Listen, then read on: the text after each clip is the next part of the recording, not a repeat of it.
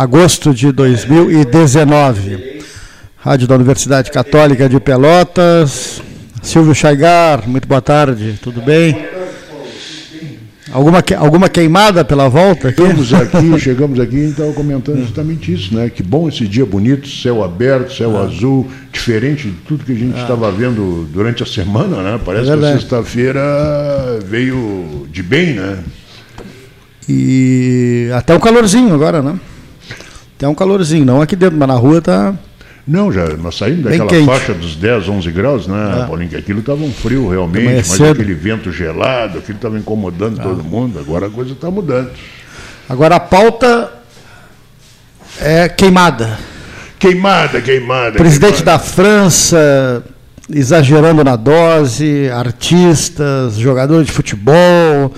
É impressionante como a, o limite né, dessas redes sociais é imensurável. As pessoas começam a repicar coisas, às vezes, sem a mínima noção, sem o mínimo constrangimento, publicando o que bem entendem, fotografias, imagens, e aquilo vai indo como se fosse assim a, a, a descoberta de um, uma notícia nunca antes. Essas pessoas estão.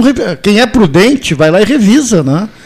Até o presidente da República, o presidente da França, cai na, na, na, na foto fake. Né? Na foto fake, exatamente. Impressionante, o... Que mundo a gente está vivendo, tio? O mundo a gente está vivendo e... e, a expansão de tudo isso, porque tu falou em mundo e o mundo está repercutindo é. tudo isso aí, né, Paulo? Essa que eu acho que é a, a gravidade da coisa, a escala da, da, da, que atingiu isso aí, né? Hoje, países se manifestando a favor, se manifestando contra, tomando posição, isso aí interfere realmente na imagem nossa aqui do, do país, né? Já a gente querendo boicotar produtos brasileiros no exterior, esse tipo de coisa que, que vem a, ao prejuízo da, da sociedade como um todo, da indústria, do comércio, da exportação, esse tipo de coisa toda aí.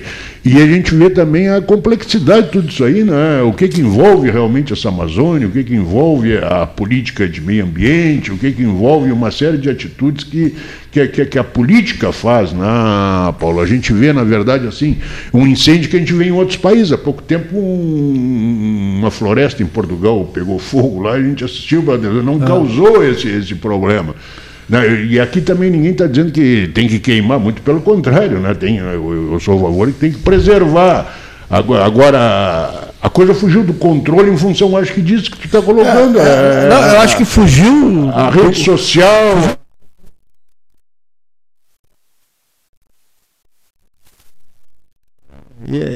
a, a, queimada ela não é de agora, não é em 2019 que está usando. Já aconteceu queimada. Tá entendeu? Fotos. É que, a, as queimadas são cíclicas, elas têm todo ano, né? até por uma questão de, de, de, de renovação lá da, da, da, terra, que aqui foi explicado pelo, pelo Alten, ah, até foi fora do ar que ele me deu a explicação, que algumas terras precisam renovar. Bom, de qualquer maneira, isso o que está acontecendo é que a, o extintor precisa ser direcionado né, para a boca do presidente. Porque o que sai de impressionante, assim, uma coisa é. todo dia, uma coisa assim, vai dizendo, vai, vai prejudicando o país, os caras já estão fazendo protesto no exterior, compra de como tu disseste, produtos brasileiros já estão sendo boicotados e daqui a pouco o agronegócio vai sofrer e acusações assim. A, a coisa vai Tá, tá, fora, como dizia agora o café ali, com um grupo ali tomando um cafezinho no aquário, tá, tá, fora de controle, Marcelo Rack, isso é impressionante. Boa tarde, Perdemos boa tarde. o controle, professor Kim. Exatamente, eu acho que é, o governo, boa tarde Gastão, boa tarde a todos os ouvintes e amigos da mesa. Bom, acho que a questão do, do governo, ele, ele perde algumas grandes oportunidades de se manter calado. É, Principalmente nessa questão ambiental e também na questão do comércio internacional. O Brasil, ele já havia tomado posição a favor de Israel, se lembram bem lá no início do ano, eh, eh, e deixando outros países do Oriente Médio sem comprar, por exemplo, uh, suíno, uh, frango, suíno não, porque eles não gostam frango, e outros derivados da agroindústria brasileira. Então, o, o governo não consegue fazer uma boa relação internacional. Isso é muito importante para o mercado. Um país necessita de superávit primário. Ele necessita receber dólares, moeda estrangeira de fora. No momento que as nossas reservas internacionais caem, obviamente o dólar vai disparar, porque a lei da oferta e procura, e nós precisamos vender para fora para ter o superávit primário. Então, por isso, muitas vezes existem eh, leis favoráveis à exportação, como uh, uh, uh, o, o co-brand, N incentivos para isso. E o governo, politicamente, destrói tudo que foi construído em termos de comércio internacional. É algo que assusta muito. E o Brasil, eh, ele precisa do comércio internacional. A indústria hoje, ela não sente tanto o baque da crise interna no Brasil, graças às exportações. O Brasil não sente esse impacto. Então, se começarmos a perder cliente fora do Brasil, bom, o que será do Brasil? Bom, vamos arrumar briga com a China, vamos arrumar briga com o Oriente Médio, vamos arrumar o Brasil, na minha visão particular, muito pequena a minha visão, quem sou eu, nós, o Brasil não tem que ter lado. O Brasil tem que vender para todos. Não importa, o cliente está lá, está pagando, está negociando, e o Brasil tem que vender. Seja ele um país comunista, socialista, uh, capitalista, seja o que for, ele é cliente. Cliente está pagando, está entrando divisas país e ponto final. Penso eu que em comércio não escolhe cliente, tu vende para quem quiser te comprar. Agora, o governo toma posições e, e, e, tira recursos dentro do país, cria atritos internacionais. Então, são coisas que eu, sinceramente, não consigo entender. Eu. Está correto, acho que está colocando aí. Eu, eu, sem problema nenhum. Eu só queria chamar atenção para um outro viés da, da, dessa questão, que o Paulinho falou ali, que o Paulo Gastal falou, que é a questão do, do extintor. Né? Eu acho que a grande questão também, que quando a gente diz que perdeu o controle, é porque não se viu nenhuma ação no sentido de tentar amenizar o fogo, a fumaça, esse tipo de coisa, entendeu? Agora estão pensando em convocar o exército para ir lá. Quer dizer, a coisa toma uma proporção que em outro local já teria havido um, um, um grupo de socorro, um grupo de, de, de incêndio, um, entende?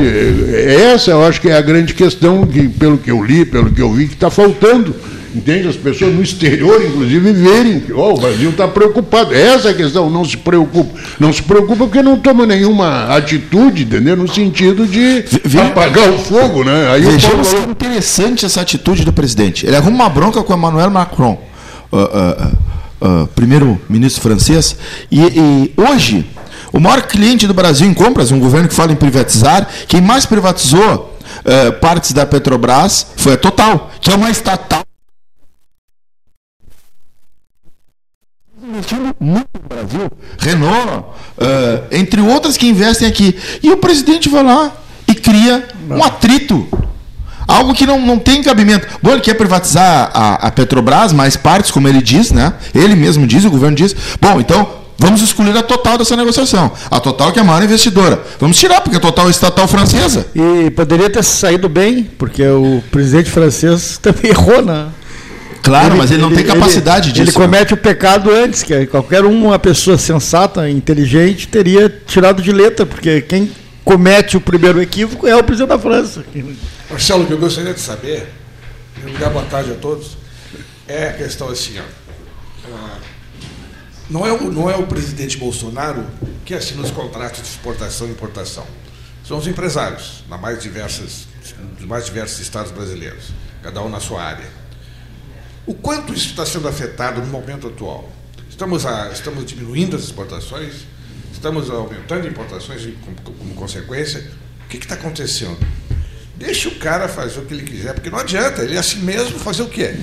Ah, mas o presidente ele defende o interesse, tem que defender os interesses do, do, dos brasileiros. Eu, saber, os números. eu posso te dizer os números do IBGE do primeiro trimestre. Nós tivemos eh, uma queda no superávit primário em termos de exportação. Teve queda no primeiro trimestre. Os números do, do IBGE saíram agora sobre o primeiro semestre inteiro, os dois trimestres, e a que tudo indica, os números não são positivos. Não acontece de maneira a todo momento, é... um pouco mais, um pouco menos, retorna, que é tanta informação que se recebe nas mais diversas mídias.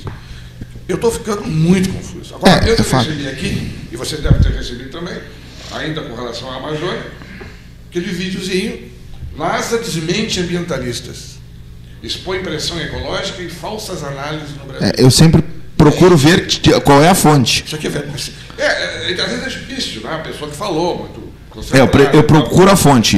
Globo, Veja, BBC News, BBC Eu Brasil, na verdade. matérias aonde as pessoas não estão confiando nesses dados do INPE. Tá? Até um agrônomo de Pelotas, aposentado, fez um- uma coluna no diário falando sobre isso.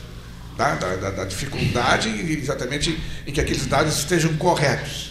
Há muita exploração, há muito interesse por trás de muita coisa, a gente sabe disso, interesses comerciais daquela região. Então, aqui que eu. É engraçado, é, vocês todos conhecem o, o Humberto Dalevati, né? explorador, no bom sentido, ambientalista, uma pessoa que está cuidando assim, o máximo que ele pode da- da- das coisas da natureza, fez aquela, aquela, aquela viagem no Pantanal, eh, remando no Pantanal, junto Isso. com o Noé, nosso amigo também, e agora ele está indo para a Amazônia. E hoje eu mandei uma mensagem para ele. Eu digo, Dalevati, a confusão é muito grande. Só quem vai entrar no coração da, da floresta é que poderá dizer o que está acontecendo. Aí ele me respondeu dizendo assim, olha, na realidade eu vou navegar no rio Amazonas, não vou navegar em fronteiras agrícolas. Então talvez não seja muito fácil. Mas ele reconheceu que tem muita fogueira, tem muito fogo criado pelos próprios moradores da região que façam suas pequenas queimadas, isso se mistura quase demais, às vezes vai mais adiante, queima um monte de coisa. Então, enquanto a gente não souber a verdade dos fatos, puta, fica muito difícil Voltando à questão comercial, João Manuel, eu acho que tem uma questão assim, ó. Eu me baseio nos números do IBGE. Eu acho que o IBGE é um, é um instituto que tem idoneidade, um instituto que tem lisura. E os números, e não sou defensor do Michel Temer, mas número, os números do governo Michel Temer eram positivos. Até a saída, até o último mês do Michel Temer, se tinha números positivos. Não estou dizendo que Michel Temer é isso ou aquilo, mas ele se mantinha calado Não e não deixava. não. É, é, não, não é nem um santo, né? Longe disso. Não, Mas é que- co-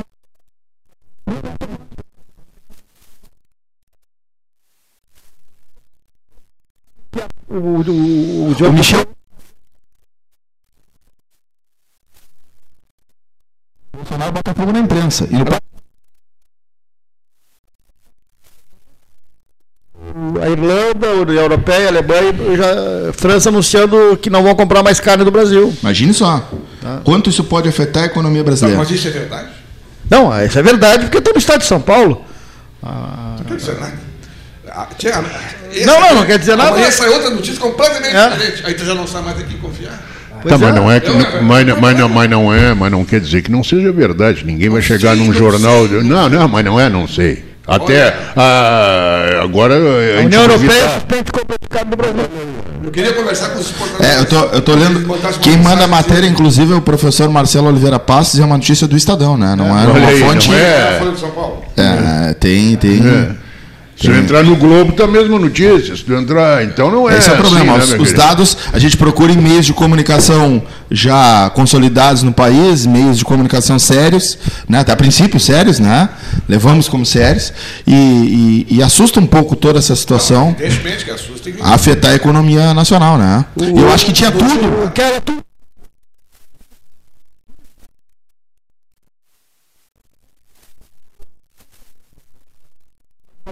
Eu tô mandando pra lá o corpo de bombeiro do. Não é nada diferente que aconteceu.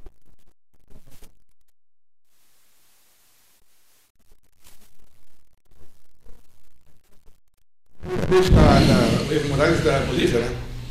Mandou um, um- um- um avião tanque para extinguir o fogo na Amazônia.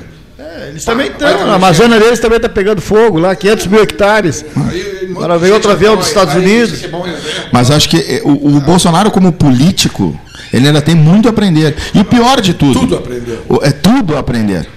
E o pior de tudo, ele tinha tudo para o governo dele andar, porque ele tinha ah, ah, várias instituições a favor dele. E ele começa a criar atrito dentro do próprio governo. A situação com, com, com o Sérgio Moro, que ele já percebe que é um possível candidato em 2022, ele já começa a criar atrito dentro do próprio governo. O episódio de ontem já deixa claro isso. E o governo e o Bolsonaro ele cria atrito com todos que possam ameaçar o seu cargo. Então, é um pouco assustador tudo isso que ele está. Né?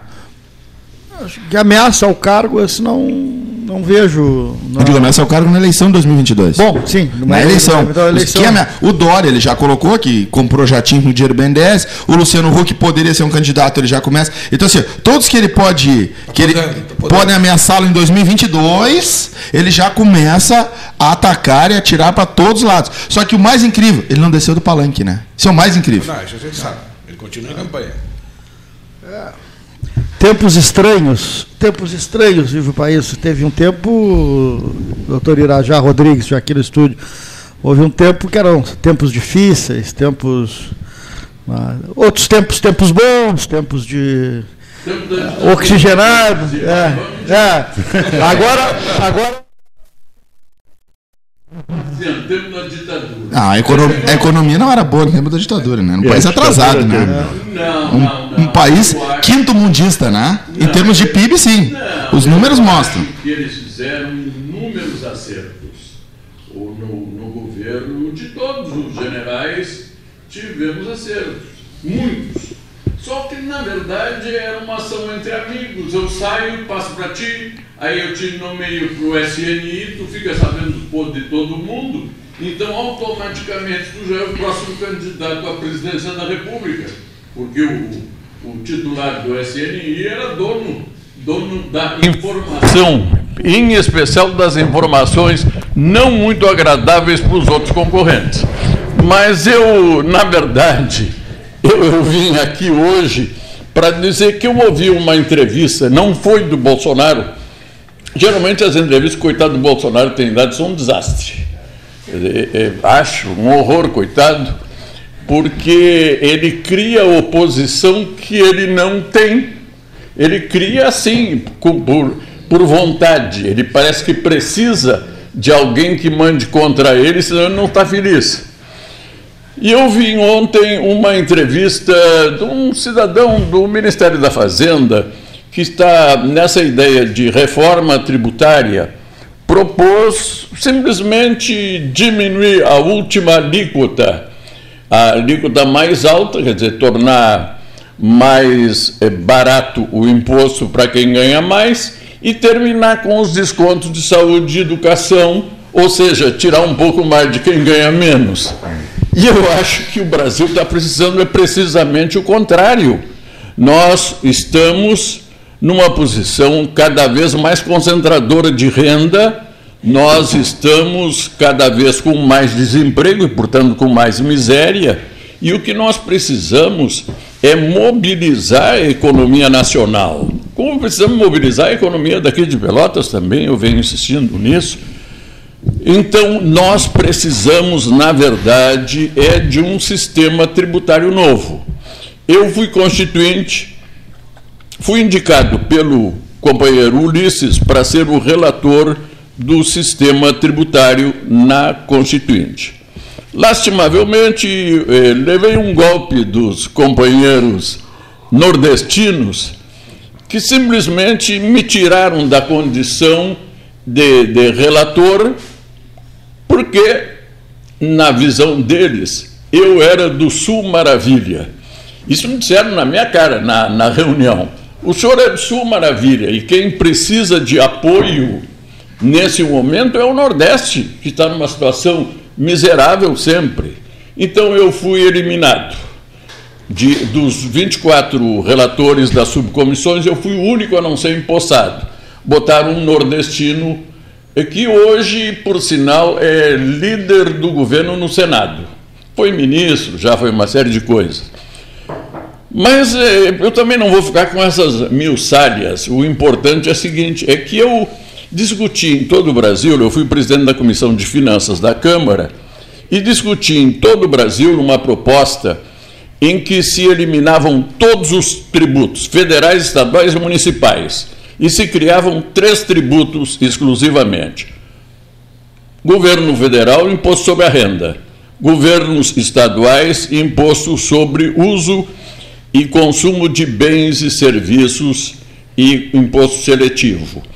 E uh, municipais, governos municipais, o imposto sobre a propriedade, mas sobre toda a propriedade não sobre a propriedade dos automóveis velhos e novos e sobre as casas e terrenos velhos e novos, mas sobre automóveis de alto luxo, sobre jatinhos, sobre, sobre helicópteros. Pois não. Não, é que o senhor está falando, eu, eu, eu, esse, esse assunto é, é interessante, eu acho que está na ordem do dia isso aí, né? Principalmente é, é, o assunto que, que a gente está deixando passar e que está correndo é que eu acho assim, viu? Desde que descobriram a CPMF, não tiro da cabeça a CPMF como esse imposto que o senhor está falando aí sobre a renda. E isso não é imposto sobre a renda, isso é sobre o salário das pessoas, é sobre o, o dinheiro do dia a dia das pessoas, que é diferente de ser sobre a renda. Claro, isso Essa não é, é, é a questão.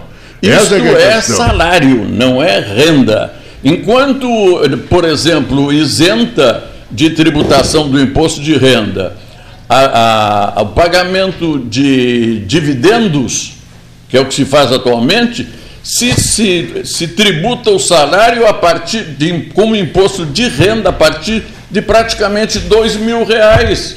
Dizer, à medida que os sucessivos governos não foram atualizando o, os valores de desconto, a, a, o imposto o sobre salário... a sobre o salário. Exato. Praticamente sobre o salário. Eu acho que essa é a grande questão hoje nossa no, que a gente está tá, tá passando.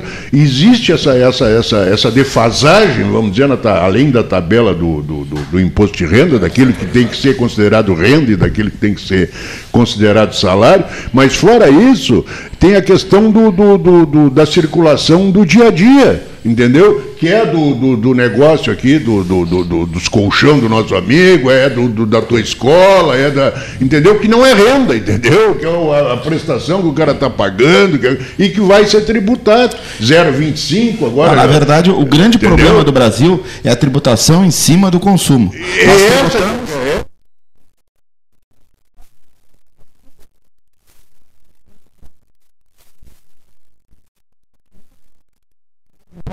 reduzir a tributação na conta da pessoa direto. E outra coisa, viu, doutora, é que eu acho também que tem essa, essa questão do, do, do, do da CPMF que quando ela foi extinta, essa questão veio à tona. É que a questão da impessoalidade, entendeu? A, C, a CPMF identifica a sua conta, obrigatoriamente tem que identificar quanto que o doutor já tinha na conta, quanto que ele foi. Então, é, eu acho que, que, que, que a própria questão da receita, de tributação, ela perde essa característica da impessoalidade, principalmente, entendeu? É, bom, eu. Então. Ela identifica. Eu, eu, eu ouvi essa entrevista. Como sendo a respeito de uma das propostas de reforma tributária. Eu digo, mas isso não está reformando coisa nenhuma, está agravando a situação, tornando o rico mais isento e o pobre mais pressionado, mais vulnerável. Bom, então o que, que eu fiz? Pedi que a, a, a Câmara, o setor de, que conserva os documentos antigos, que me mandasse a minha, a minha proposta de sistema tributário nova da, que eu apresentei na Constituinte e o parecer que tinha recebido. Porque, claro, como eu sabia que eles não eles me tiraram do contexto, porque eu caí na asneira de dar um bandeirantes dizendo qual era a minha proposta e que aceitava contribuições dos outros, mas eu era o relator e eu ia centrar na, nessa redução drástica do número. Então, são 57, mas a CPMF 58 tributos. Eu, depois de que deixei a Câmara, fui trabalhar como empresário. E aí eu senti, eu, eu trabalhei como industriário, como é, trabalhador do, do escritório é, do trilhoteiro depois eu fui ser é, prefeito, deputado e tal. Aí saí da Câmara, saí da segunda, da segunda administração como prefeito de Pelotas e me tornei empresário. Aí inventei uma montadora de tratores. Claro, a Dilma me liquidou. É, pressionada pelos concorrentes, porque os nossos tratores eram melhores, mais duradouros, muito mais econômicos e muito modernos. que eu trazia as peças da China e montava aqui. Aí a Dilma, pressionada pelos concorrentes, tirou os nossos tratores daqueles cujos compradores se beneficiavam é, do sistema de, de, financiamento oficial. Então eu passei a ter que vender à vista e os concorrentes vendiam 10 anos de prazo, 2 de carência e juro de 1% ao ano. Quer dizer, uma, uma concorrência assim, liquidada. Quer dizer que ela passou. Aí eu volto agora. Pedi então para a Câmara que me mandasse esse material que eu tinha apresentado como constituinte. E me veio. E aí eu fui ver os pareceres. Ah, encontrei um que é uma beleza. Diz assim: trata-se de uma proposta revolucionária com grande conteúdo social. Mas os acordos feitos até agora conduzem a outros caminhos. Então, pela rejeição. Achei assim, é uma confissão de má fé Sim. extraordinária. Sim. É revolucionário, teria excelente. Vou trazer, inclusive, hoje não, não, não vim da empresa, mas vou trazer. Eu, não, eu, eu só não ouvi bem o, a assinatura do cara que era mesmo? Não, não, não, ouvi... não.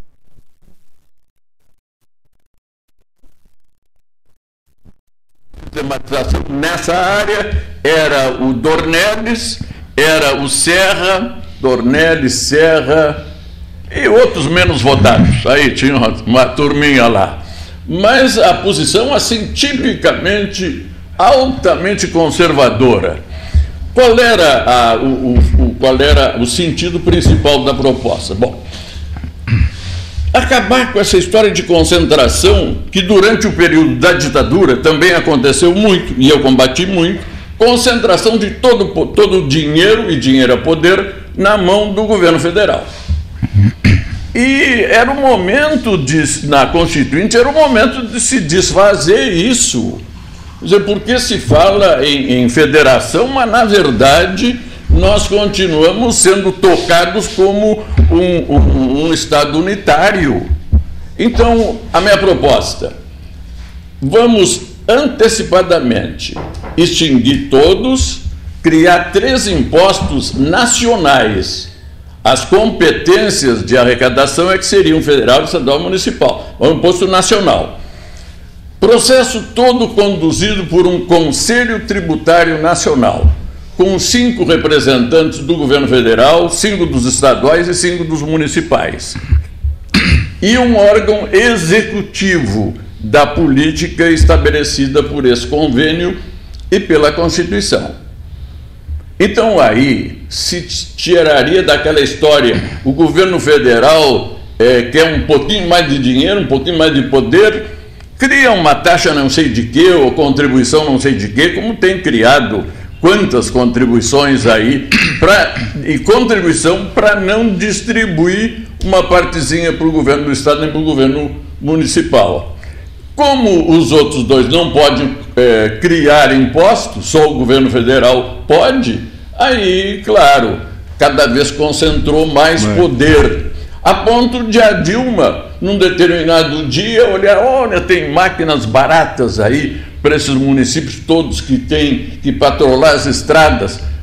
Mandou comprar não sei quantas mil máquinas lá e distribuiu para os municípios. Só que havia municípios que não tinham rua não pavimentada. Aqui na, nas regiões metropolitanas isso é muito comum mandar patrol, se não tem rua não pavimentada e não tem estrada, é tudo área urbana, para que que vai mandar? Seria muito mais lógico que esse dinheiro tivesse ficado no município e o prefeito saber se valia a pena comprar um rolo para o asfalto ou uma patrol para a estrada. Ele que sabe qual é a prioridade. Não pavimentar. Ele tem que decidir. Essa sensibilidade. Então, né? a proposta é essa divide 33% para os estados, 33% para os municípios e 34% para a União. E o tributo paga, digamos, lá, na, lá na, no Amazonas, em Manaus recolhe um tributo. Esse tributo tem um 0,0000 não sei o que que vem para Pelotas. e outro 000 que vai para Santa Vitória, o outro vai para o Panamá, para o Paraná, aliás. Então, já pré-distribuído, porque está tudo integrado pela internet, de acordo com um, um índice pré-estabelecido. Como esse índice? Calculado 0,6% sobre o número de pessoas que moram naquela unidade da federação, que moram naquele município. Porque, como o imposto, na definição dele, é, é a contribuição criada para atender às necessidades coletivas públicas, como eu tenho mais gente num lugar do que no outro, se presume que eu tenho que gastar mais para atender essas pessoas. E 0,4% de acordo com o PIB local, regional, comparativamente com o PIB nacional. Então, quem desenvolve um esforço maior para produzir, receberia um retorno um pouquinho maior também. Mas o importante é isso, sem se desligar da pessoa, porque o imposto tem que ser para atender a necessidade de cada um coletivamente. A, a questão, acho que, que mais toca aí é o seguinte: não se fala em redução de tributação. Eu só não consigo entender, e como gestor que sou, como os políticos brasileiros são tão incompetentes, tão incapazes. A gente pega um estado nos Estados Unidos, por exemplo, a Flórida. 8% da tributação, Paulinho vai toda hora lá, sabe? 8% sobre o consumo. Vem a nota e mais 8% separado. Estados mais do norte, 10%. Eles conseguem ter um país pujante, sendo que o município fica com 70% da arrecadação, 20% para o Estado e 10% para a federação. Aquele exército americano que se vê, toda aquela pujança é com 10% da arrecadação. Dos 8 ou dos 10 de cada estado. No Brasil, tu tem 54%. Não se consegue. No Brasil.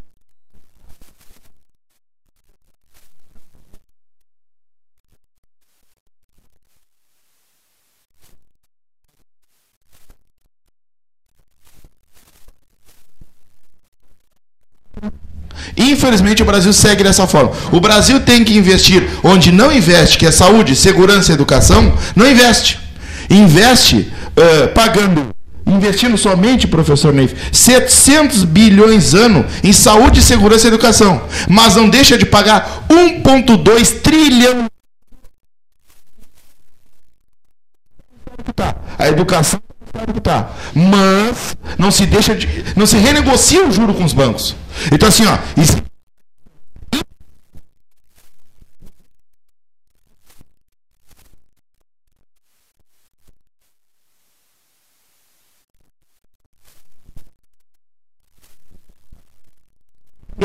Como que nós vamos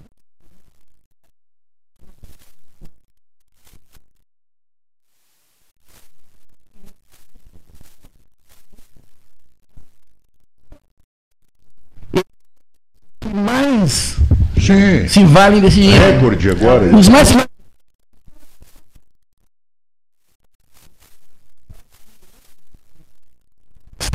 Vamos supor que não se mexesse em nada, já sei. Uma parte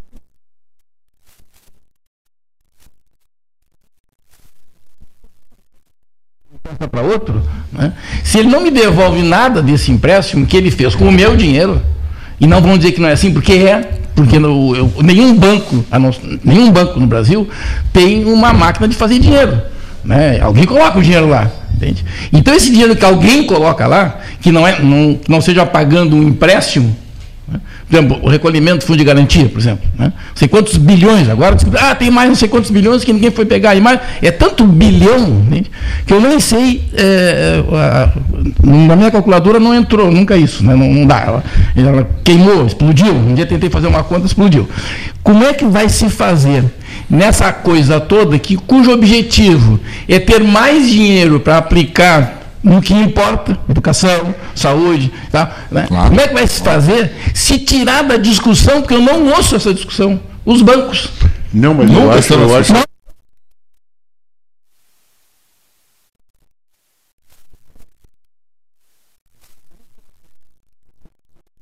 essa questão interessante desse projeto do senhor lá na reforma tributária e eu, eu acho que é, eu não estou dizendo que não tenha validade hoje, muito pelo contrário, o senhor está trazendo aqui, o senhor é um cara que conhece esse ramo. O que eu quero dizer é o seguinte, que naquele momento que o senhor levantou, era um momento de constituinte, entendeu? Sim. Que além da questão tributária, também estava se falando, ou se poderia falar e, e decidir sobre competências. Sobre tudo?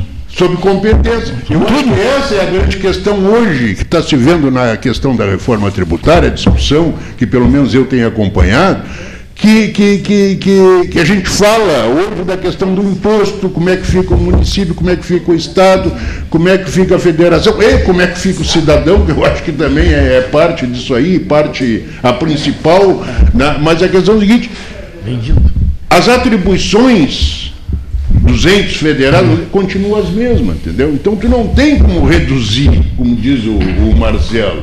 Entende? Porque o cara continua responsável pela, pela escola municipal, o cara continua responsável pela escola federal e estadual. Não, mas, então, mas não tem como reduzir. Mas tem um detalhe. A ideia, inclusive, é aumentar, por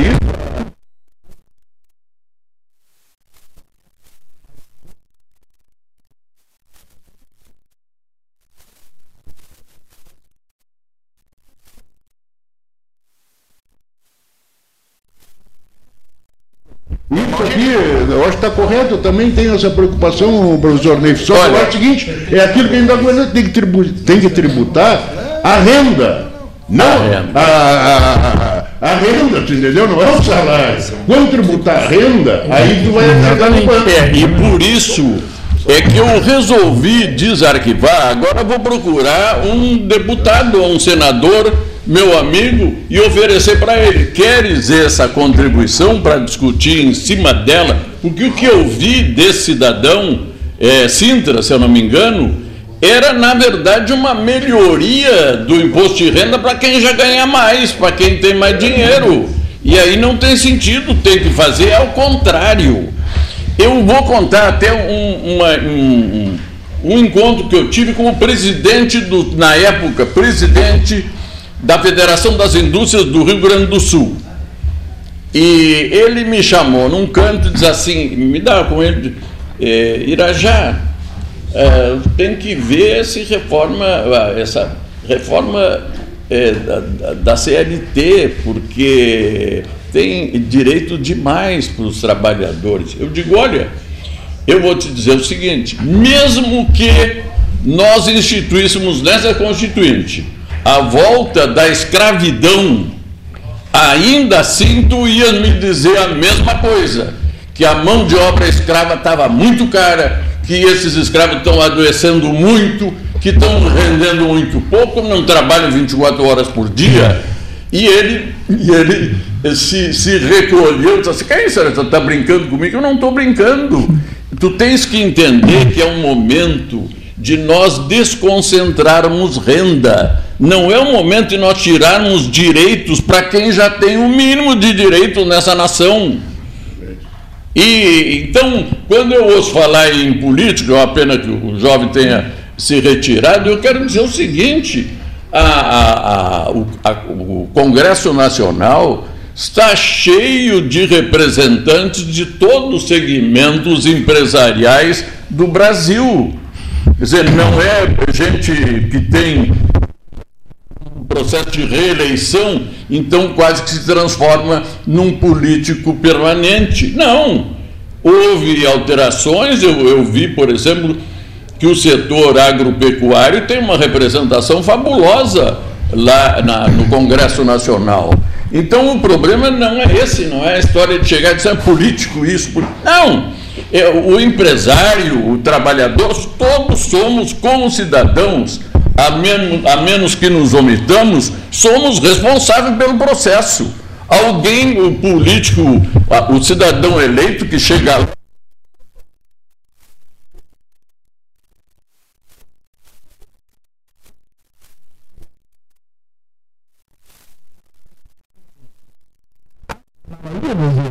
o sujeito se elege, principalmente para deputados e, e senador e, e, vereadores, né?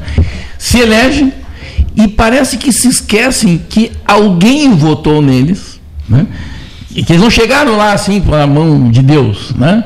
Embora alguns pensem assim, não, não chegaram. Então, alguém votou neles. Claro. E que conduziram lá. Essas pessoas, essas pessoas que elegem, votam, elegem lá e fazem campanha, né, né, são alijadas do processo no momento em que colocam o voto. Essa é só uma, uma forma de dizer o voto na urna. Né? Agora é só, não é o voto na urna, mas faz de conta que é. Né? Então, quando coloca o voto na urna, assim, simbolicamente, pronto, agora eu não estou valendo mais. Porque o sujeito acha que, como delegaram para ele aquele direito de representar, ele pode dizer o que bem entender, fazer o que bem entender, como esse que deu essa resposta, né? ele com certeza, aquele primeiro que a gente não soube o nome, né? com certeza absoluta, ele se esqueceu que ele tinha que combinar, né? era com o time dele, não com os russos. Não, ele tinha que combinar, era com a consciência do eleitor dele.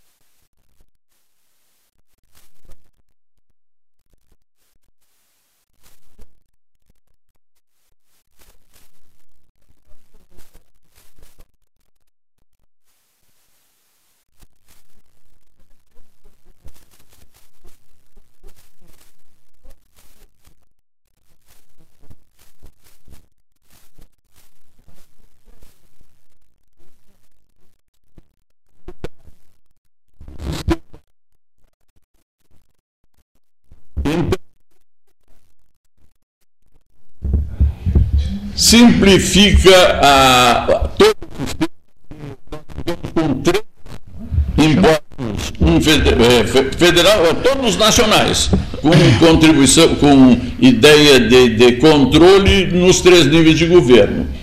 Os, os, os auditores fiscais, e eu sou auditor fiscal e muito me honra isso, eu sou auditor fiscal e os auditores fiscais ficam submetidos da mesma maneira que o Ministério Público, não aos executivos, mas a uma estrutura própria com um conselho diretor. Para ter, para não acontecer o que está acontecendo hoje, dos auditores fiscais federais entrarem em processo de paralisação por não aceitarem a imposição de determinadas posições dentro da carreira deles.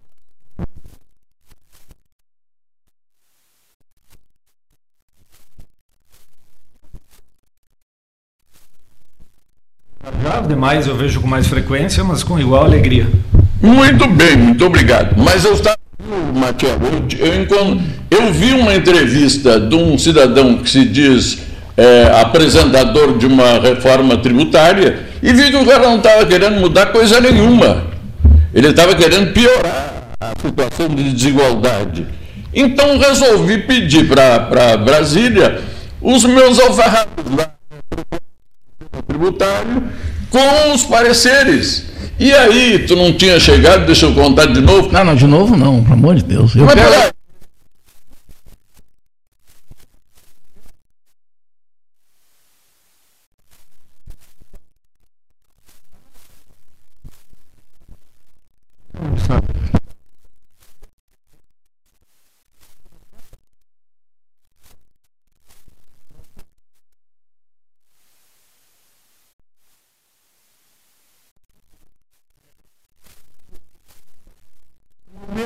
cumprir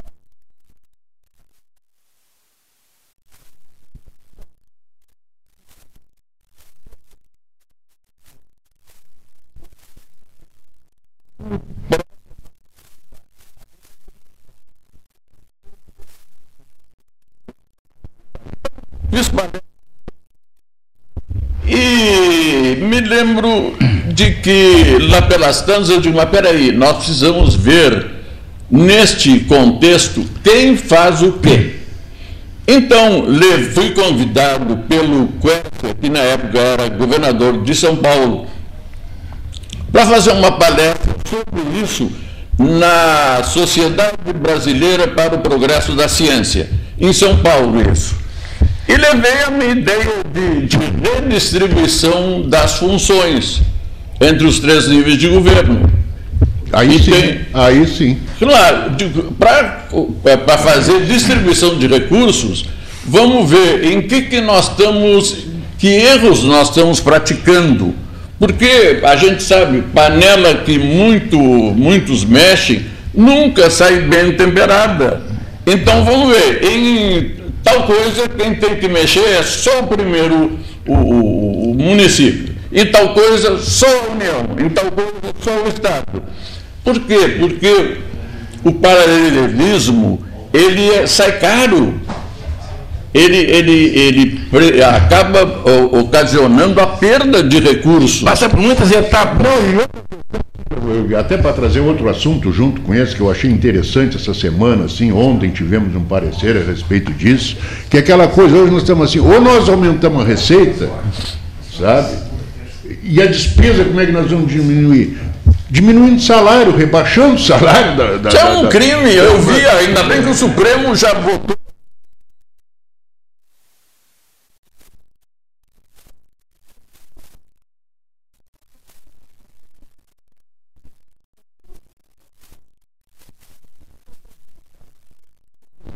É que senão nós vamos. Se, se, Que férias!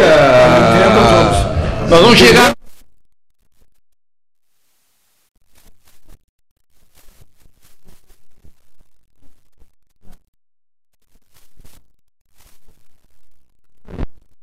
professor não tem.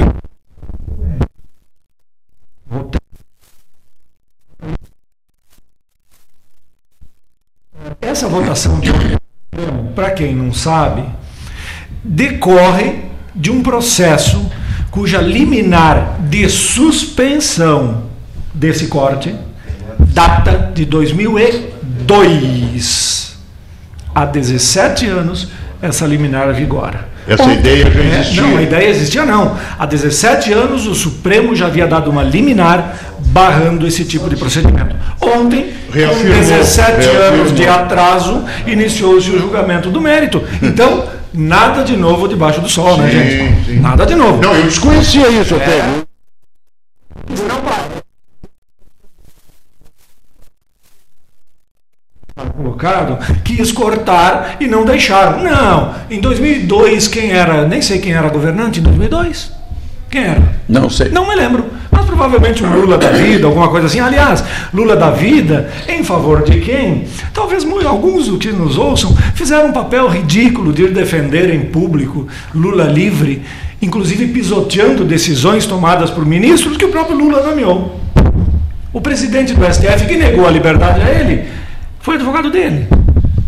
Será que o sujeito se voltou contra o Lula de uma hora para outra? Ou conhecia bem. Será que ó, é, o- é o conhecia menos? Será que os tribunais, será que o tribunal, o STJ, o STF, o TRF4, o juiz de primeiro grau, todo mundo se mancomunou para manter o pobrezinho preso? Obviamente que não, um criminoso. E quem se expõe ao ridículo do Lula livre, manifestação pública, intelectualoides, sabe? Isso para mim é muito triste. Porque expõe a pessoa a um ridículo de, de, de se contrapor a um sistema todo judiciário. Aliás, um outro aspecto que eu gostaria de, de compartilhar aqui com os amigos de mesa: ah, o, Rio, o Rio de Janeiro teve agora o menor índice de homicídios dos últimos 30 anos. Não é partido do Bolsonaro, gente, nem sei que partido é o governador mas é o menor índice de homicídios dos últimos 30 anos. Aí, manchete da Band News, esta. Manchete da Globo News. Nunca a polícia matou tanto no Rio de Janeiro. Ignorando os 25% de redução global de assassinatos, e obviamente entre os quais também se inclui a- a- o índice geral de mortes de pessoas inocentes. Porque bandido ser morto em conflito com a polícia, ah, então nós vamos acreditar que a polícia forja autos de resistência a todo momento, todos os policiais são corruptos e eles matam porque gostam de matar. Obviamente que não. Isso, aliás, vai de encontro, isto é, entra em choque com a ideia de que nós estamos maravilhosamente bem contemplados, porque em nível municipal se faz um enorme esforço pela redução da criminalidade. Eu já disse isso aqui. Ainda que tenha o esforço, a redução da criminalidade decorreu de um governo federal com pulso firme, de medidas duras contra a criminalidade, que se projetam para todos os estados, à exceção de três, e para a grande maioria dos municípios, inclusive o nosso município de Pelotas, que também faz um esforço e não vamos, não vamos uh, desmerecer o esforço de quem o faz. Agora, acreditar tudo isso a um esforço local quando ele é um esforço nacional com reflexos evidentemente nacionais, parece demasiado apego à proximidade, quem sabe, de, pleito, de um pleito municipal. Não, e eu, olha, e eu costumo dizer o seguinte, na verdade, eu aprendi com o Capitão Bezerra. Capitão Bezerra era um ex-pracinha. Claro, eu sou de 36, quando eu servi já faz bastante tempo. Servi no nono aqui. E gostei muito da, da época em que prestei serviço militar. Aprendi muita coisa, aprendi a atirar com. com é,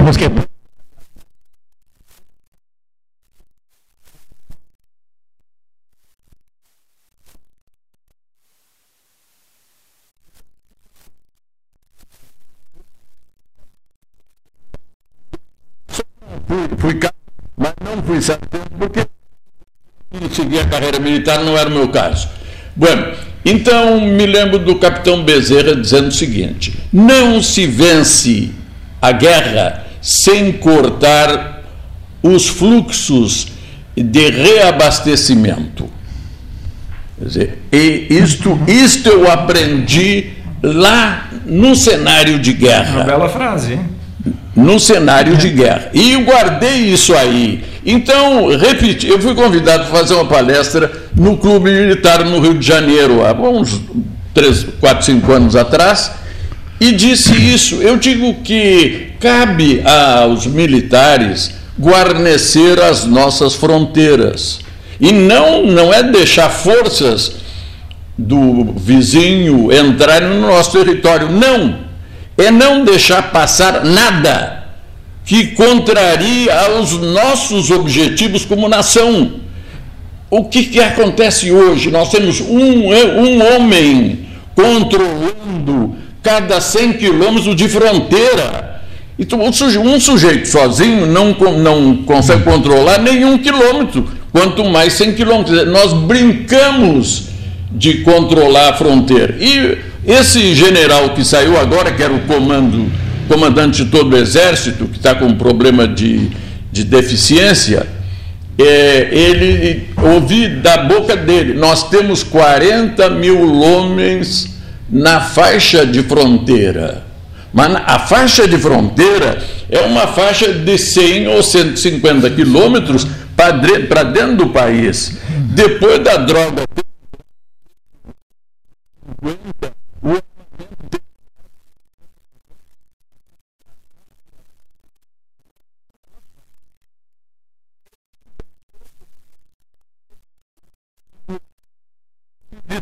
distribui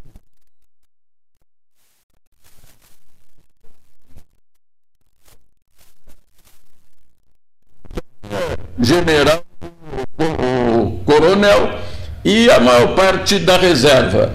Eu digo, olha, eu acho que esse pessoal todo da faixa de fronteira deveria ser deslocado para a fronteira. E os quartéis mas e os quartéis? Nós teríamos que construir novos quartéis na fronteira e deixar abandonados os de dentro. Eu digo, olha, eu quando sentei praça, ajudei a construir o alojamento da minha companhia, a CC2, que não tinha alojamento. Eu trabalhei de servente de pedreiro alguns meses e não morri por causa disso. Eu até tirei o serviço lá.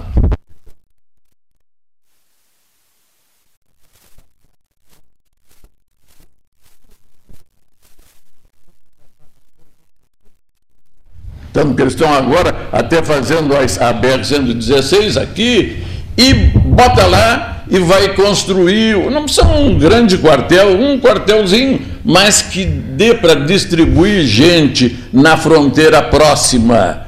E o, e o, o quartel daqui tá aí, transforma em escola de turno integral. Que é isso que o Brasil está precisando. Essa gurizada precisa ficar na escola o tempo inteiro.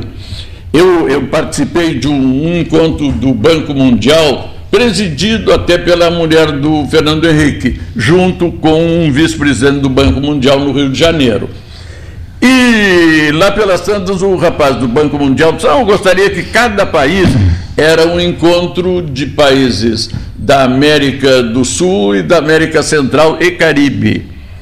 E dizia lá no, na América do Sul e Caribe, era isso. Olha, eu gostaria que cada prefeito dissesse é, quantas horas por dia os seus estudantes passam dentro da escola. E aí eu comecei a me surpreender. Uruguai, seis horas, o Chile, sete horas, a Guatemala, não sei quantas horas. Países nós, tidos por nós como mais atrasados do que nós. Mas as crianças ficavam na escola, tinham muito mais tempo de aprender. E, constrangidamente, quando chegou a minha vez, eu tive que dizer: quando muito, quatro horas. E o pior de tudo é que essa gurizada vai para casa e na, no turno inverso vai para a rua. E aí recebe a visita próxima do, do distribuidor de droga. E ali, aí ele é cooptado. Então. Aí não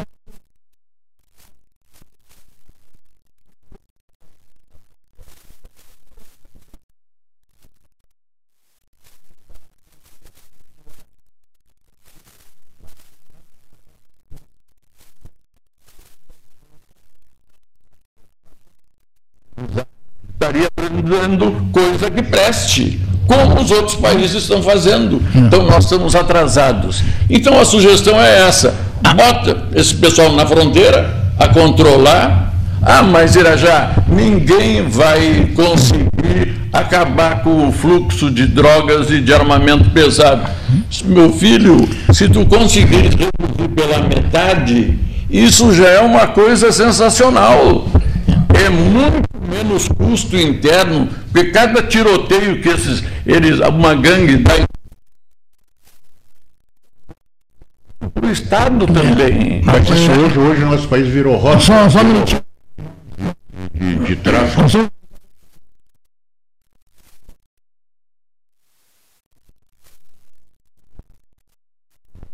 Disque Baterias 24 horas. Há 120 anos, o Colégio Gonzaga vem transformando o mundo da educação. Com tecnologia, incentivo à aprendizagem de línguas estrangeiras e ao esporte. No Gonzaga, o aluno sai preparado para enfrentar o mundo. Colégio Gonzaga, 120 anos. Aqui você pode mais. Hotel Manta e Tours Parque Hotel. Consulte nossas tarifas promocionais. Central de Reservas 53 3225 2411 ou pelo site www.hoteismanta.com.br. Associação Comercial de Pelotas é um dos órgãos mais antigos do país, sempre em defesa da classe empresarial, com uma história marcada pela transparência e pelo compromisso com seus associados. Faça parte do nosso quadro de sócios. A ACP está localizada no edifício Palácio do Comércio, Rua 7 de Setembro 274, telefone 3028 1541, com o ramal 200.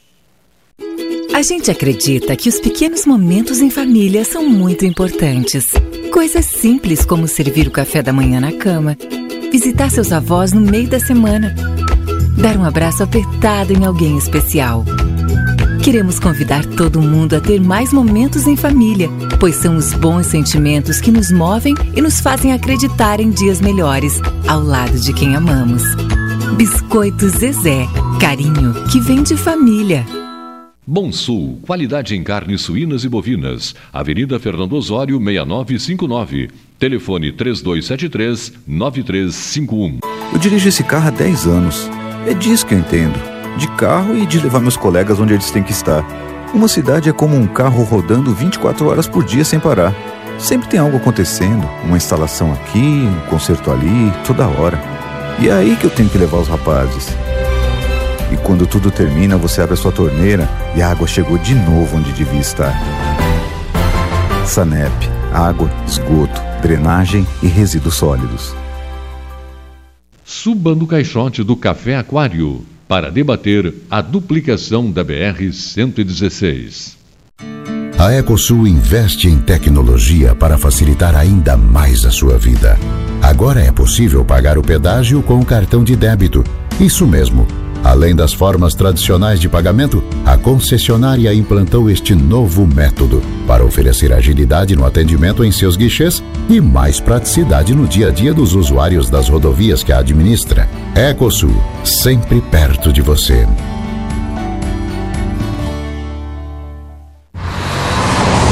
Você sabe por que existe limite de velocidade? Quanto mais rápido o veículo anda, menos controle você tem e mais destrutivo é o impacto numa parada brusca. Essa é a teoria. A prática, você não vai querer descobrir. A escolha é sua. Viagem Segura, uma operação da Polícia Rodoviária Federal, Polícia Civil, Brigada Militar, Detran RS e Governo do Estado. Genovese Vinhos, Delicateces, produtos de marca, a qualidade de sempre. Ligue 32 25 7775, Doutor Amarante 526. Visite a sua Genovese Vinhos. Transformar sonhos em realidade. A Life Sleep Comfort chegou para ser a primeira multimarcas premium de colchões da região sul. As melhores marcas mundiais: a americana Simmons, a espanhola Flex, a francesa Epeda, todas em um só lugar. Tecnologia e qualidade internacionais com preço acessível. Life Sleep Comfort. Em Pelotas, na Osório, esquina Voluntários, na Professor Araújo 1458 e no Shopping Pelotas. Ótica Cristal, crediário, cartão ou cheque, a vitrine do calçadão da Andrade Neves. Panemio, alimentos saudáveis e conveniências. Osório, esquina Rafael Pinto Bandeira. Teleentrega 3225 2577. Pelota Negócios Imobiliários, Administração, Venda e Locação de Imóveis. Uma nova opção no mercado de Pelotas e região. O profissionalismo que você precisa com toda a atenção que você merece. Pelotaimóveis.com.br Rua Santa Cruz 1679. Celular e WhatsApp 91 11 7432. Telefone 3227 7077. Pelota Negócios Imobiliários.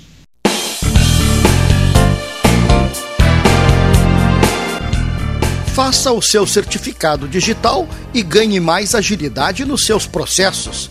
A certificação digital é a sua identidade eletrônica que garante a segurança de suas informações em operações realizadas pela internet.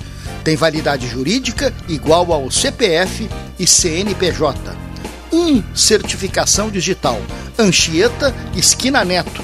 Agende seu horário 33250811 ou pelo WhatsApp 981 18 0080. Deixe seus dias mais doces. Conheça o novo pão de mel Zezé. Combinação de puro mel em uma massa suave e fofinha, com uma extraordinária cobertura de chocolate ao leite. A companhia perfeita para um saboroso café. Ideal para dividir com os amigos, com a família e com quem você ama. Todo mundo vai adorar. Experimente o novo pão de mel. Deliciosamente incomparável e irresistível. Biscoito Zezé. Carinho que vem de família. Os gaúchos querem segurança, saúde e educação. O Estado merece mais desenvolvimento e o governo precisa reduzir a máquina pública, ajustar as contas e recuperar a capacidade de investimento. A privatização da CE, da CRM e da Sulgás vai trazer recursos com a venda das empresas, com mais arrecadação e novos investimentos. É investimento gerando investimento. Privatizar para investir no futuro. Governo do Rio Grande do Sul. Hora de novas façanhas. Unimed Pelotas o melhor plano de saúde, com urgência e emergência 24 horas.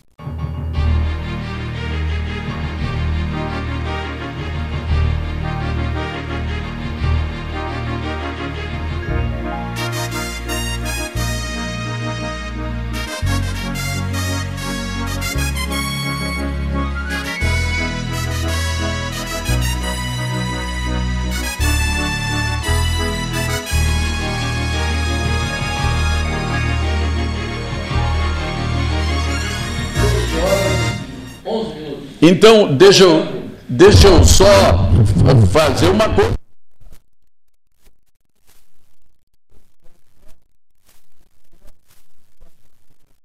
Um cidadão que analisou a minha proposta de um novo sistema tributário quando o nosso prezado amigo não estava.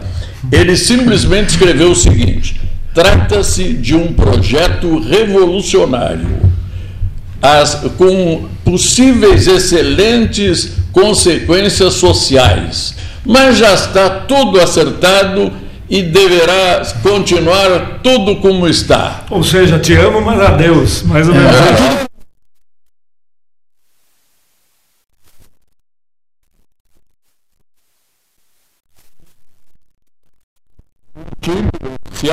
para mostrar que não, são, não é coisa que eu esteja é, criando, não.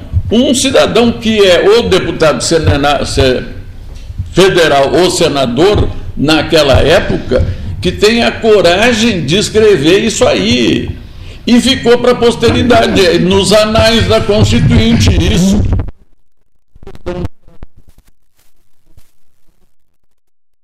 De novo, Afinal de contas, estou vendo que, ah, pela manifestação do, do porta-voz do presidente da República, o, o estudo deles está um horror de atrasado. Mas eu quero dizer uma coisa assim, viu, doutor Ejá, que é uma coisa assim que eu, pelo menos, que procuro me informar sobre esse assunto, assim, eu tenho sentido que, vamos dizer, nesse período que o senhor está falando aí, a gente, vamos dizer, a internet já não era, não era tão internet como, como é hoje, não se tinha WhatsApp. Não, naquela época a internet era do exército, praticamente. Né? Do exército.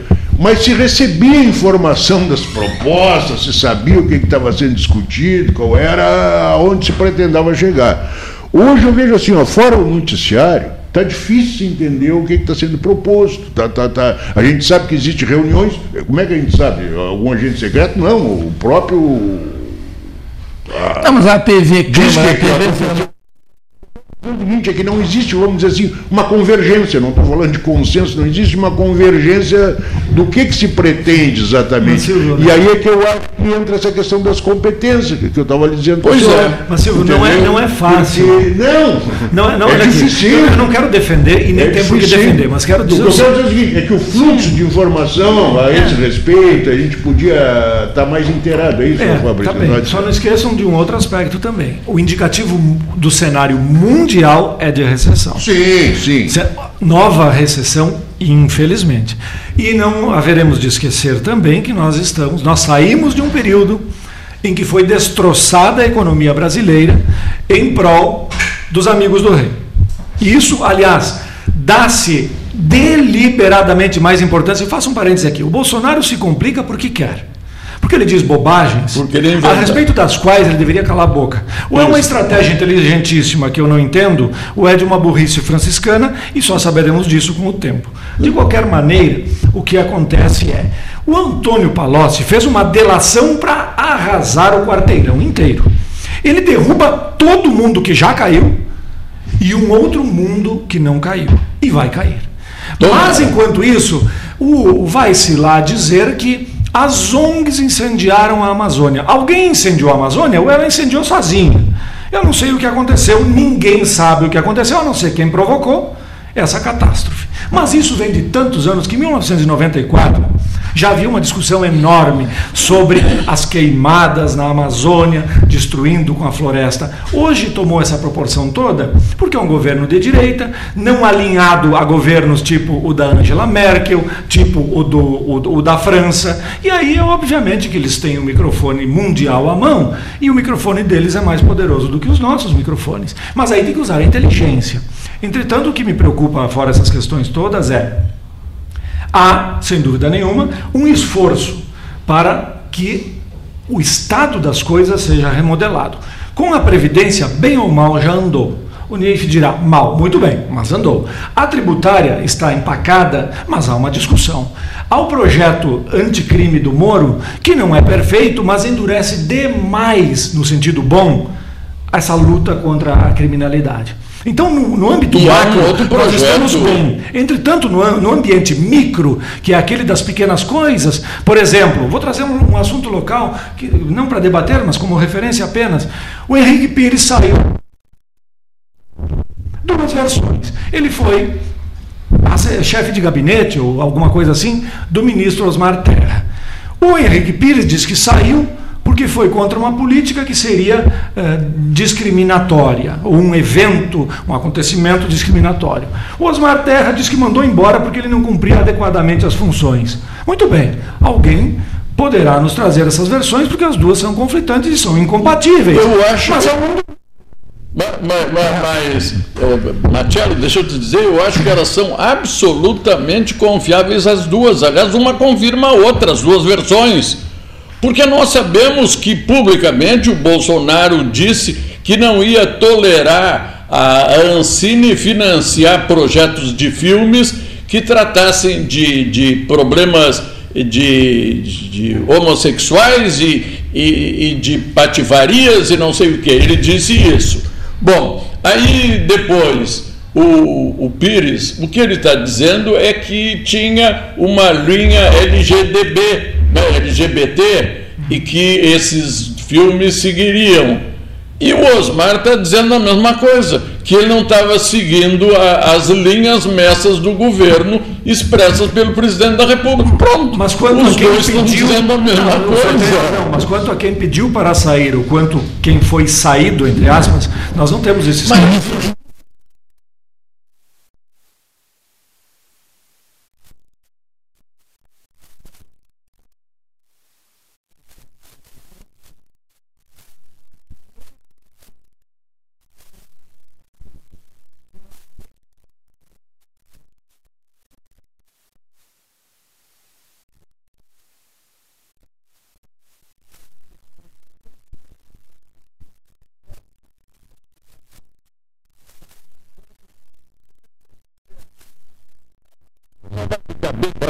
A comunidade eu te botar para a rua. Então faz o seguinte: ali no outro lado tem uma, uma mesa, uma máquina de escrever, faz o teu pedido de demissão e eu aceito na hora, tá? Muito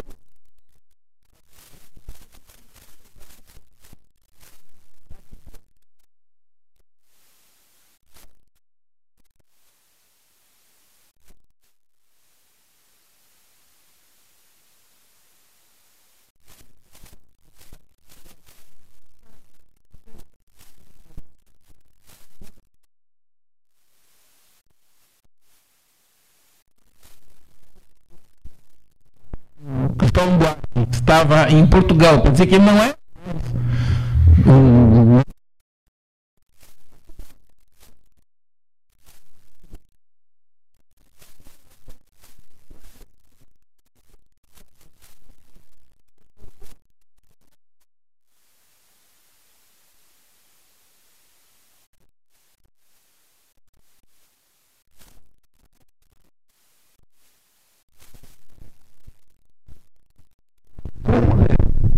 Ah, Aqueles que concordam e aqueles que discordam têm lá suas razões. Talvez ele já tivesse Mas- dito isso e o cara não pediu, é isso. Eu tive uma ocasião de fazer isso. O que não se pode dizer é que o Bolsonaro saiu ou está descumprindo o que prometeu.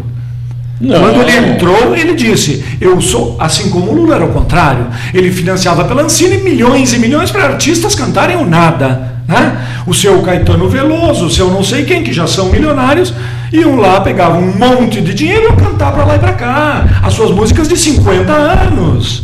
Hoje não, tem mais essa festa. Não, não, não, não, por Hoje- favor. Então, Música Bolsonaro- boa não tem lugar. Mas não Não dinheiro tem- público. Não Música- As vozes, e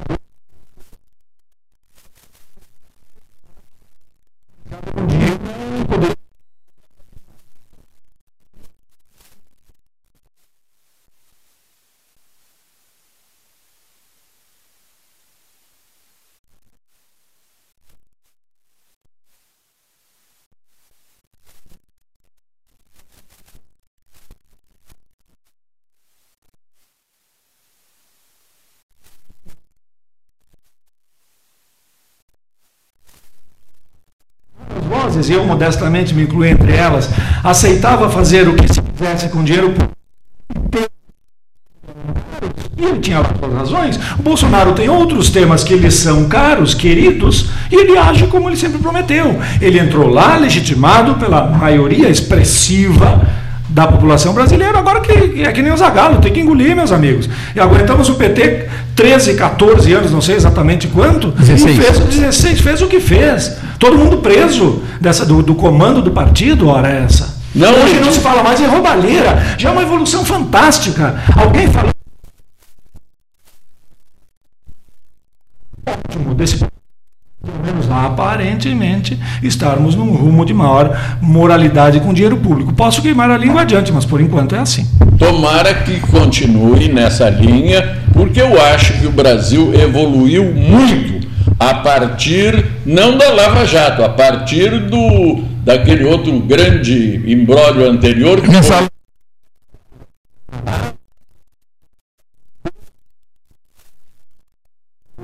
Aquele cidadão que era o presidente do Supremo fez, deu, deu mão forte para que se agisse assim e se inaugurou no país uma nova fase em que não é só eh, chinelo que vai para a cadeia, não é só pobre preto da periferia, não, tem grandes empresários. E eu eh, quando o cidadão falou em, em políticos ainda há pouco, estava aí, não, não sei o nome dele, eu não tive a oportunidade de dizer, então agora tem empresários também eh, na cadeia, né, acompanhando uns aos outros, porque são sem vergonha igual. E quando lá no início se falava o, o, o desvio é de 10 bilhões de reais, eu achava aquilo um absurdo. E agora vem o Palocci dizer que o desvio é de 500 bilhões de reais. É um O resultado concreto disso é a pri- privatização dos Correios, né? É. Está na lista das empresas que serão privatizadas. Mas o, o, o Correio não tem que ser monopólio estatal. Olha o Agora, que virou. a- quando. Em, mas é-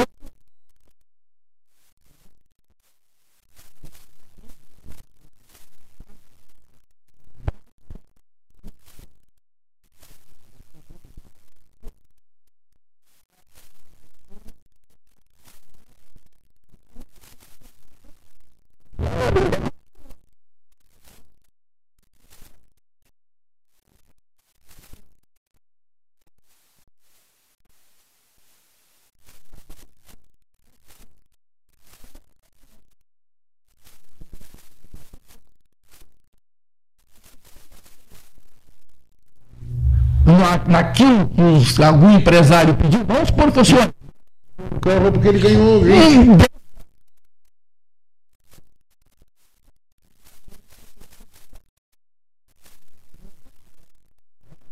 Uma coisa que eu procurei no dicionário, meu lá em casa não tem, é trilhões, entende? Eu tentei, não tem. Eu, perguntei, mas por que, que não tem? Aí ele me respondeu assim: não, não está na tua alçada. Está na tua Não vai alçada. entender. Não vai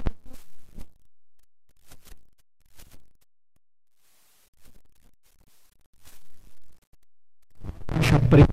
No país que quando abrir será pior do que isso tudo que se Vai viu ser a caixa de Pandora.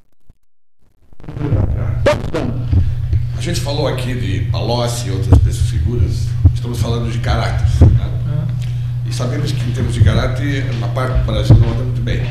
Uma série, tudo que a gente ouve a nível municipal, estadual, federal, enfim. Uma parte do mundo. É, Nunca. o- país. Não, política. Esse é o. É, a Mas minha- fala, a minha pergunta. é a seguinte: O Brasil O anda seu bem, projeto- no Brasil. O projeto lá de 88 está com Split, falava numa melhor divisão de receita nacional. Vamos imaginar 33, 33, 33. Muito bem. Então, seria uma, uma, uma, uma partilha muito mais justa, onde os municípios passariam a receber muito mais dinheiro. Perfeito. Aí eu lhe pergunto, hoje, com, com o pouco dinheiro que os municípios recebem, claro, tem aqueles que têm as suas receitas próprias, tem a parte do petróleo lá no Rio de Janeiro e outros estados, conseguem se virar melhor. E assim mesmo nós temos uma, uma alta taxa de corrupção nas prefeituras, vários tipos. Aqui pertinho mesmo, a gente está todo dia com notícias de denúncia, denúncia, denúncia. O que, que vamos imaginar que, que isso fosse acontecer com a reforma tributária atual? Que isso possa melhorar essa aplicação. Tem jogo do Brasil hoje? Nós teremos os mesmos prefeitos, os candidatos novos, entraremos para exercer esses comandos. Como é que o senhor enxerga, o que, que deve se fazer para que esse dinheiro, que será muito maior, seja melhor administrado? Olha, eu entendo, eu fui prefeito duas vezes aqui. E já no primeiro dia eu instituí um processo de auditoria interna. E recomendei para outros prefeitos, inclusive os prefeitos atuais, que fizessem isso, porque no meio de uma babel de, de gente, de sei lá quantos funcionários, é muito difícil o prefeito que tem que atender gente de fora, tem que ir a Brasília, tem que ir a Porto Alegre, é muito difícil de ele controlar. Tem que ter um instrumento de controle interno. Então, no primeiro governo e no segundo, nós tínhamos uma auditoria permanentemente é, é, frequentando a todas as repartições, recebendo informações, checando. E digo, eu fui, eu fui exator estadual vários anos, e uma coisa que me deixava bem à vontade é quando chegava, sem avisar, um inspetor que deixava o seu jipe na outra rua e chegava de pastinha e chegava na, nós recebíamos todos os tributos e pagávamos todos os funcionários. E esse inspetor Assim que eu já encerrar ali, eu tenho que fazer um comunicado. Aí o inspetor chegava e dizia assim: Eu sou o inspetor fulano de tal. Ah, muito prazer, me dá a chave do cofre. Imediatamente. Na época nós tínhamos estampilhas, tínhamos selos, e ele sentava, ia conferir o dinheiro que tinha, a movimentação do dia toda, sentava e depois ia contar folha por folha as estampilhas e no fim, na, no fim do dia, ele fazia uma ata: olha, não encontrei nada, nem isso, nem aquilo, está muito bem assim, encontrei isso aquilo, pedi tais providências. Porque aquilo nos liberava. É, bom, até aqui está tudo bem, amanhã vamos voltar a controlar tudo, porque no fim, como era a minha responsabilidade como exator, é a responsabilidade do prefeito no fim estoura tudo no lombo do prefeito, que às vezes, se ele não mantivesse a vigilância, a, lá pela tanta um ou outro destrilha, né? E eu recordo dessa auditoria a minha empresa na época prestava serviço à prefeitura. Vamos lembrar da antiga Servidata Sim. do Alvino Antonini. Muito era bem. gerente lá. Muito bem. 79, 80, 81. Depois, depois as prefeituras começaram a criar os seus próprios centros de processamento de dados. Eu criei Exatamente, daqui. Exatamente. E depois, então, aí, claro, aí as, as empresas prestadoras de serviços começaram a minguar. Nem ficou a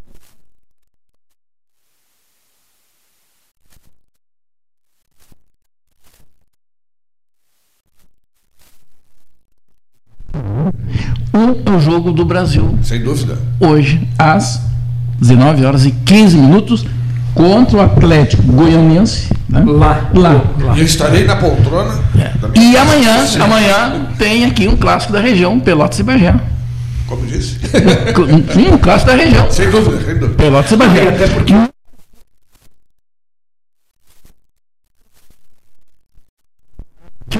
Liga. É, só o já está treinando isso. É, pra mim. Eu, eu assisti, Neif, Brasil. Assim, tenho procurado assistir todos os jogos do Brasil, do Chavante.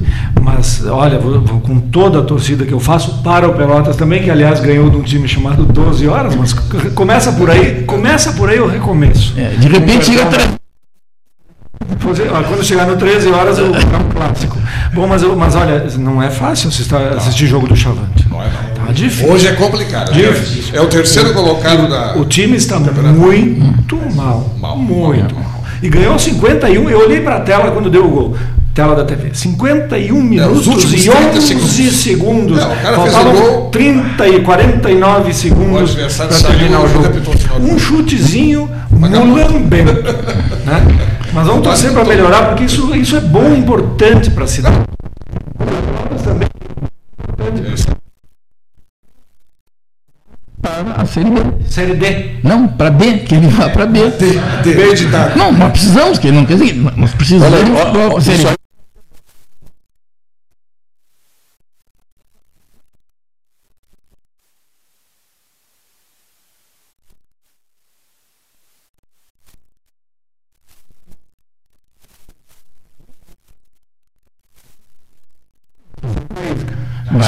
os tempos que meu pai era da diretoria do Brasil hum. e tinha cadeira cativa no palácio John Alfred King. John, John Alfred, King. King.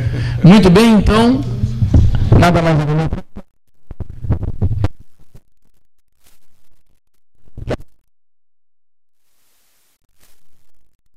Ninguém já